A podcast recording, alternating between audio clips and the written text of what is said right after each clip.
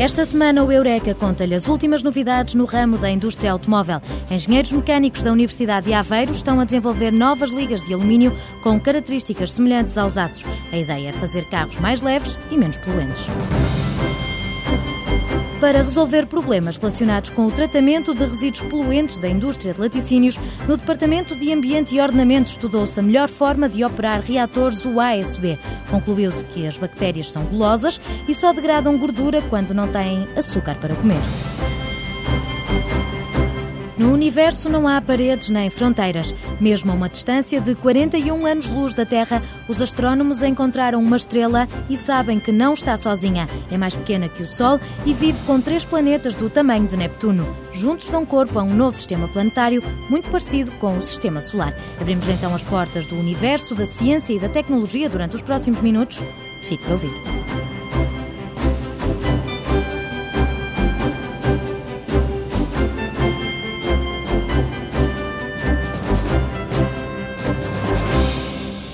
Em nome do design e do ambiente, os engenheiros lançam-se na reinvenção de materiais. A corrida para produzir carros com formas arrojadas e mais leves, logo menos poluentes, já começou. E na linha da frente segue a Alcoa, a Aluminium Company of America.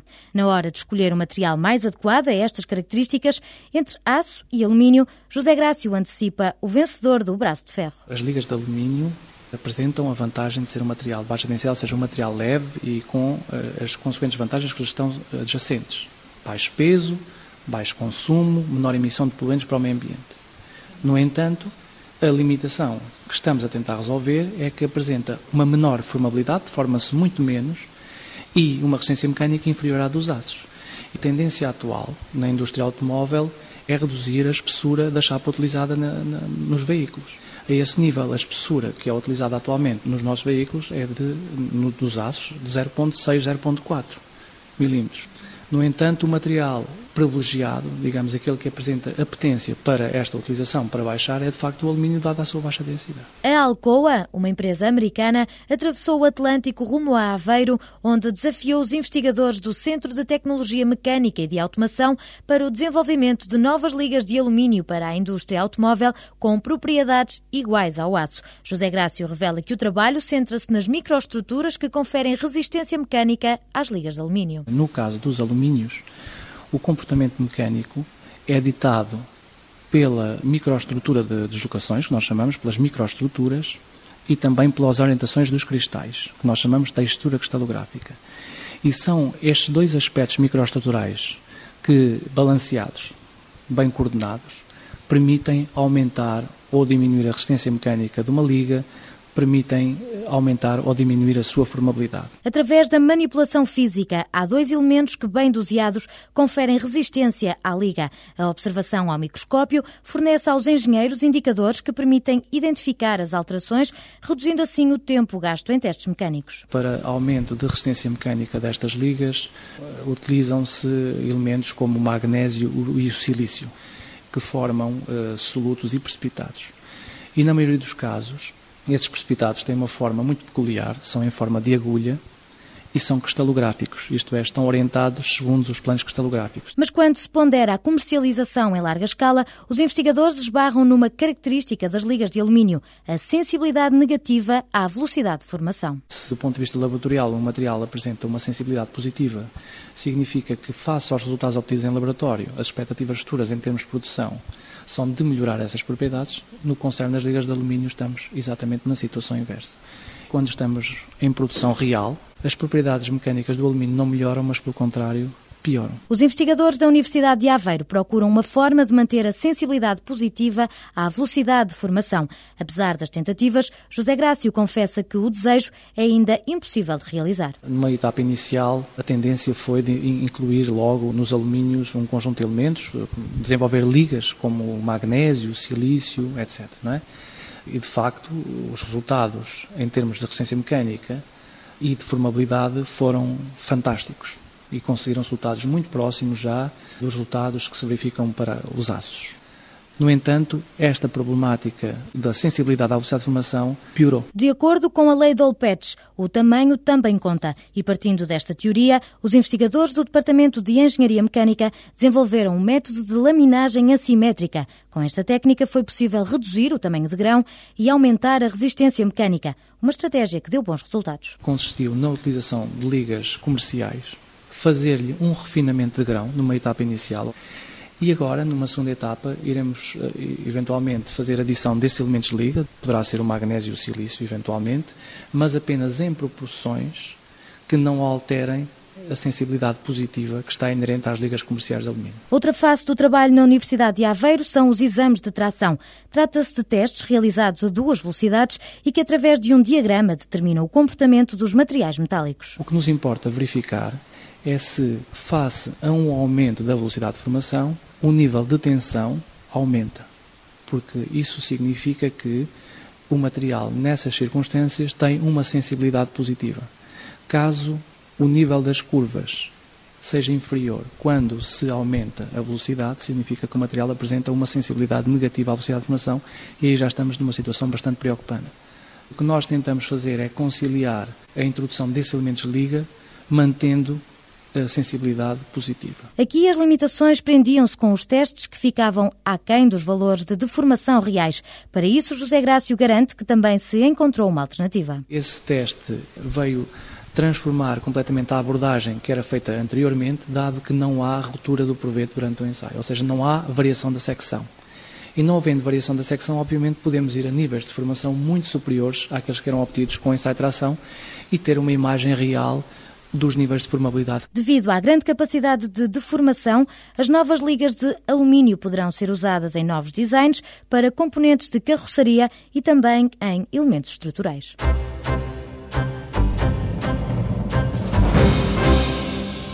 Para produzir as mais variadas qualidades de queijo, a indústria de laticínios acumula um conjunto de resíduos poluentes. Restos de leite, soro lácteo, grãos de coalhada e a água resultante da secagem do soro ou da limpeza de todo o sistema de produção são os efluentes de laticínios que recebem tratamento antes de despejados no leito dos rios. Tem concentrações elevadas de matéria orgânica, especificamente hidratos de carbono, proteínas e gorduras, sendo estes dois últimos, as proteínas e as gorduras, os mais problemáticos no tratamento, mas do ponto de vista do efeito no meio receptor, todos eles são problemáticos. Para tratar os efluentes da indústria dos laticínios, no Departamento de Ambiente e Ordenamento, Helena Nadais estuda reatores anaeróbios de leito de lamas e fluxo ascendente, vulgarmente conhecidos por reatores UASB. É um reator vertical, tem um leito de lamas na base, o efluente a tratar é alimentado pela base, portanto passa através desse leito de lamas, entra em contacto com a biomassa, as bactérias, entre aspas, que estão no leito de lamas e elas vão degradar os componentes dos efluentes. As gorduras são o principal problema para esta tecnologia. Tem tendência para se agregarem a partículas que existam no meio, não é? E o que sucede é que, ao fazerem isso, provocam a ascensão da biomassa, dos agregados de biomassa ao topo dos reatores. E isso faz muitas vezes com que elas sejam levadas na corrente de saída dos reatores. Nos reatores aeróbios promovem o desenvolvimento de determinadas espécies eh, de micro-organismos que são prejudiciais ao funcionamento do, dos reatores. E, também, por outro lado, as gorduras têm uma ação inibidora da atividade eh, biológica das lamas, inibem os mecanismos de degradação dos substratos, portanto, prejudicam o funcionamento dos sistemas. Para resolver este problema, a investigação desenvolvida na Universidade de Aveiro partiu da análise dos parâmetros que permitem monitorizar o funcionamento dos reatores. Um deles é a carência química de oxigênio. Qualquer eh, matéria orgânica que seja lançada num, no meio ambiente, ela vai ser degradada. E o que é que é a degradação? É uma oxidação, ou seja, vai ser consumido oxigênio para que esses compostos sejam degradados. E esse consumo de oxigênio vai, no fundo, obviamente, provocar uma diminuição dos níveis de oxigênio do meio.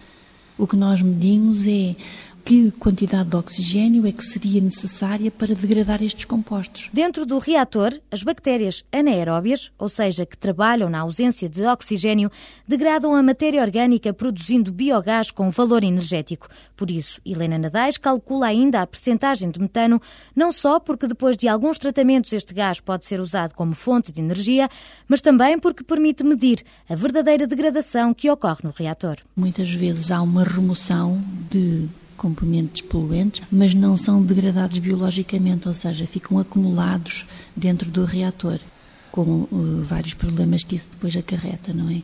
E, portanto, se nós medirmos a quantidade de biogás, ou mais especificamente metano que é produzida, nós conseguimos, de facto, ver que esses componentes são realmente degradados e não apenas removidos. Depois de vários testes, a investigadora concluiu que, se os reatores USB funcionarem de forma intermitente, a degradação das gorduras é mais eficaz. O reator, ao fim de 48 horas ou 24 horas, começava a apresentar problemas de funcionamento. Portanto, surgiu a ideia de parar a alimentação para dar ao reator tempo para degradar essa camada de gordura, para resolver, entre aspas, esses problemas que ele começava a demonstrar. Alternando a alimentação e o repouso do reator com 48 horas de intervalo, a investigadora da Universidade de Aveiro assinalou as vantagens da operação intermitente. Este tipo de operação permite alimentar o reator com quantidades de gordura superiores ao que tem sido utilizado até agora verifica-se que de facto há uma degradação real dos substratos que se pretendem remover. Portanto, eles são removidos, mas são também de facto degradados, porque o biogás é produzido, biogás equivalente à degradação daqueles compostos, não é? E depois também se verifica que o reator, de facto, na operação intermitente, pode ser operado com cargas muito superiores àquelas que são admissíveis numa operação contínua. Também ao nível da população bacteriana se registaram alterações durante a fase de repouso do reator. Durante o período de alimentação, as bactérias, bactérias entre aspas, têm à disposição para se alimentarem substratos eh, de fácil degradação, que são os açúcares, as proteínas, que já não são tão fáceis, e as gorduras, que são francamente difíceis. E, obviamente, as bactérias, tendo esses três eh, tipos de substratos, vão se dedicar mais a degradar os açúcares. Ora, no reator contínuo, elas têm sempre açúcares à disposição, os açúcares do leite, não é? E, portanto, não se preocupam muito nem com as proteínas, nem principalmente com as gorduras. E, portanto, as gorduras e as proteínas vão ficando acumuladas no reator. O que se passa num reator intermitente é que, durante o período em que está a ser alimentado, passa exatamente o que se passa num reator contínuo. Agora, quando nós interrompemos a alimentação, elas já terão degradado os açúcares todos e obviamente vão ter que se dedicar a degradar aquilo que é mais difícil, que serão então as proteínas e as gorduras. E, portanto, elas adaptam-se, à falta de melhor, adaptam-se à degradação desses compostos mais difíceis. A juntar a estas conclusões, Helena Nadais verificou ainda que as lamas floculentas são as mais adequadas na degradação de efluentes de laticínios. O resultado do projeto revelou ainda que a operação intermitente de reatores aeróbios melhora o tratamento destes efluentes do ponto de vista económico e energético energético e ambiental.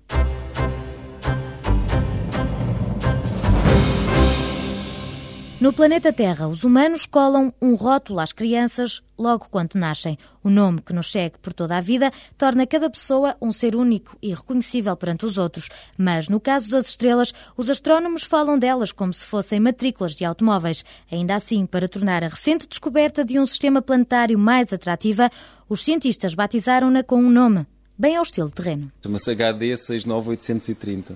HD é o catálogo, 69830 eh, quer dizer que é a estrela número 69830 do catálogo HD. O nome Tridente Neptuno vem para mais facilmente se falar ao, ao, público. E o Tridente Neptuno tem uma razão muito simples, é porque é um sistema com três planetas do tamanho de Neptuno.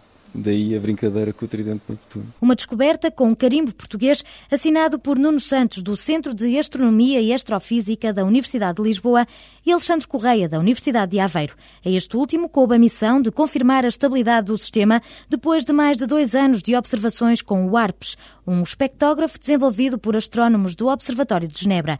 Este instrumento permite detectar planetas mais pequenos que se encontram fora do sistema solar. Como os planetas são descobertos a partir da, da perturbação gravitacional, quanto maior for o planeta, maior é a perturbação gravitacional. Logo, mais fácil nós detectamos o planeta.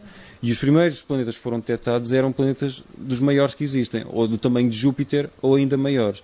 Nunca se tinha descoberto um sistema com três planetas que, ainda sendo maiores que a Terra, são muito mais pequenos do que Júpiter. E isto só foi possível devido à utilização de um novo instrumento que está disponível desde há dois anos e meio, que se chama ARPS, que é o, o, instrumento mais preciso que foi desenvolvido até hoje para detectar planetas extrasolares. Como ainda não há tecnologia que permita olhar para o céu e ver um planeta, para descobrir o tridente de Neptuno, todos os dados basearam-se no método das velocidades radiais, uma técnica que, a partir da análise da luz da estrela, permite retirar informações sobre os planetas. Se nós pegarmos num CD e apontarmos para a luz, vemos várias cores a aparecerem. Isto chama-se o espectro da luz. Portanto, nós fazemos a mesma coisa, pegamos na luz da estrela e decompomos nas diferentes cores e conseguimos, a partir da análise da variação das cores, eh, de uma forma muito indireta, obter informação sobre a variação da velocidade da estrela. Ao estudar-se a variação da velocidade da estrela, nós conseguimos saber qual é a perturbação que o planeta exerce na estrela. Sabe-se então que o tridente de Neptuno é um sistema planetário constituído por três planetas e que o terceiro, o mais afastado da estrela, está na zona habitável. Mas atenção, Alexandre Correia esclarece que esta palavra, no mundo dos astrónomos, não é sinónimo de vida, mas de água. Zona habitável é diferente de existir vida. Zona habitável quer dizer que pode haver água no estado líquido, porque a temperatura anda à volta dos, entre os 0 e os 100 graus. Só que esta não é a única condição para que possa existir vida. Na realidade, os modelos teóricos apontam mais no sentido que, de facto, este terceiro planeta não tenha vida, porque é um planeta muito grande, é um planeta do tamanho de Neptuno, e por isso a gravidade à superfície é tão forte e a pressão da atmosférica é tão grande que a água não pode existir no estado líquido. Por isso pensa-se que não poderá haver vida, mas não está excluída a hipótese de haver uma lua em torno desse planeta que essa sim possa ter água no estado líquido e eventualmente vida. Mas aqui é especulação, atenção. Sobre eventuais luas não há informações. O que se conhece é a massa, o mais pequeno é 10 vezes maior que a Terra, o tempo que demoram a dar a volta à estrela, no planeta mais próximo, um ano corresponde a 8 dias, e a órbita. Recorrendo a simulações, mesmo sem nunca lá ter estado e sem sequer os ter visto, o investigador da Universidade de Aveiro diz que é possível prever qual a estrutura de cada um deles. Os modelos indicam que um planeta daquele tamanho, próximo da estrela, deve ter alguma atmosfera, mas pouca, não deve ter tanta como Neptuno tem. Precisamente porque, como está muito próximo, a atmosfera evapora-se. E, portanto, o que sobra é só a parte das rochas. Por isso é que as pessoas julgam que este planeta será mais rochoso. À medida que nos formos afastando, vai havendo cada vez mais gás e menos rochas. Foi ainda identificada uma cintura de asteroides. O ano passado, uma equipa independente de astrónomos descobriu que esta mesma estrela emitia muito uh, no infravermelho. Isto quer dizer que possivelmente existe uma cintura de asteroides nesse sistema. Nós, ao detectarmos os planetas, fomos tentar ver onde é que os asteroides podiam estar. E isso também se faz com simulação em computador. Portanto, descobrimos que efetivamente entre o segundo e o terceiro planeta é possível colocar os asteroides. Para Alexandre Correia, o mais interessante nesta descoberta é que o tridente de Neptuno tem muitas parecenças com o nosso sistema solar. É claramente o que mais se assemelha. Não só porque os planetas são muito mais pequeninos do que os outros sistemas descobertos até agora, portanto aproximam-se muito mais dos planetas do tamanho da Terra. As órbitas são quase circulares, tal e qual como acontece no sistema solar. E além disso, tem uma cintura de asteroides, tal como o sistema solar. Apesar de alguns traços familiares, ainda não foi desta que se encontrou um irmão do planeta Terra.